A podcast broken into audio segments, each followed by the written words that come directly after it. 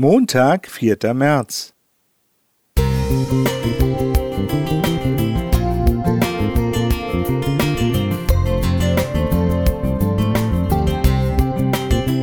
Ein kleiner Lichtblick für den Tag.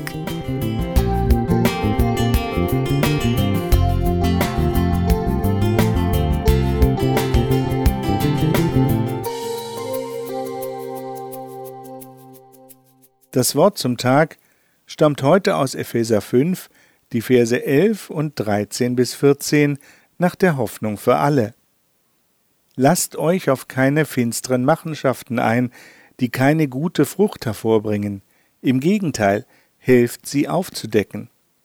Doch wenn durch euch das Licht Gottes auf diese Dinge fällt, werden sie erst richtig sichtbar. Was Gott ans Licht bringt, wird hell. Deshalb heißt es auch, Erwache aus deinem Schlaf, erhebe dich von den Toten, und Christus wird dein Licht sein.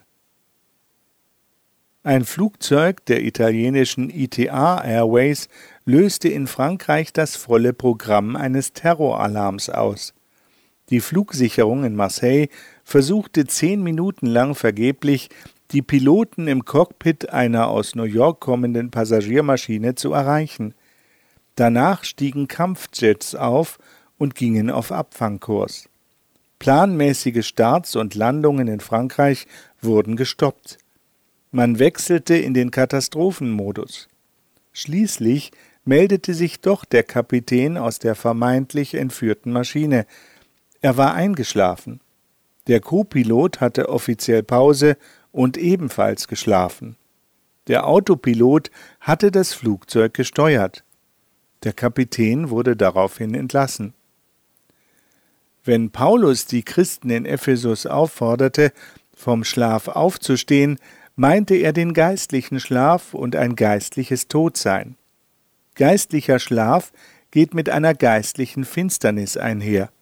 Paulus sprach finstere Machenschaften an, gemeint sind alle Bosheiten, die man sich denken kann, beispielsweise mangelnde Nächstenliebe, die uns und der Schöpfung schadet.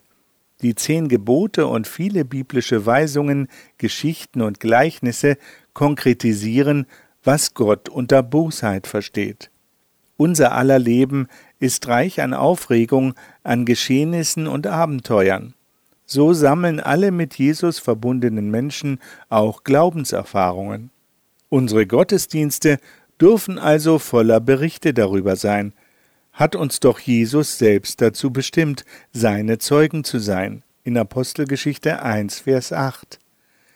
Dann haben wir auch noch den Reichtum an Fürbitte in unseren Gottesdiensten und persönlichen Gebeten, die mit Gebetserfahrungen einhergehen. Gott schenkt viele Möglichkeiten für erweckende Begegnungen, auch heute. Eberhard Schulze